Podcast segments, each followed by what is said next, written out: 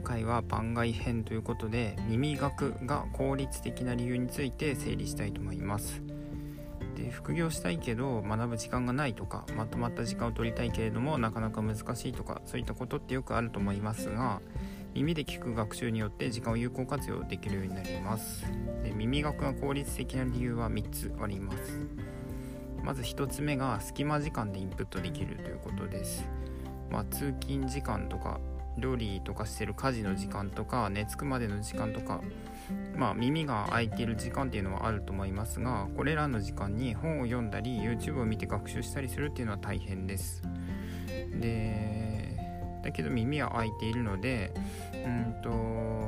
まあもともと空いてた時間を使って耳で勉強するので新たに勉強する時間を生み出す必要はありません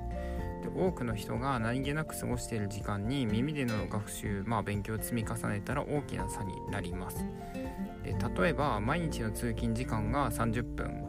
だとしてそれを耳学に当てると1時間で210分になります。でまあ1ヶ月で1ヶ月重ねると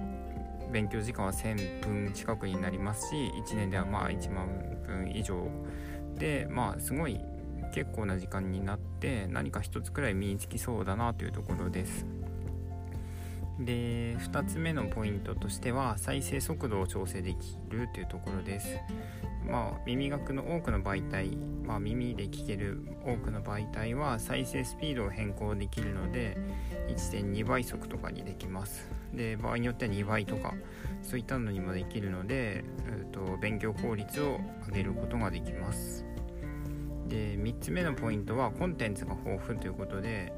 うんとまあ、Amazon Audible とかもありますし、 Voicy とかスタンド FM とか、まあ、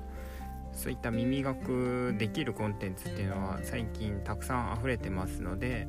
うんとまあ、自分に合ったコンテンツっていうのを探しやすいんじゃないかなと思います。ということで、うんとまあ、まとめですが、耳学が効率的な理由としてはポイントが3つあって隙間時間でインプットできる。あとは再生速度を調整して勉強効率をアップできる。でコンテンツが豊富で自分に合ったものを探しやすいというところで整理をしてきました。でまあ手間もかからずすぐ始められるのでまあ聞いてみるといいんじゃないかなというところで今日は終わりにしたいと思います。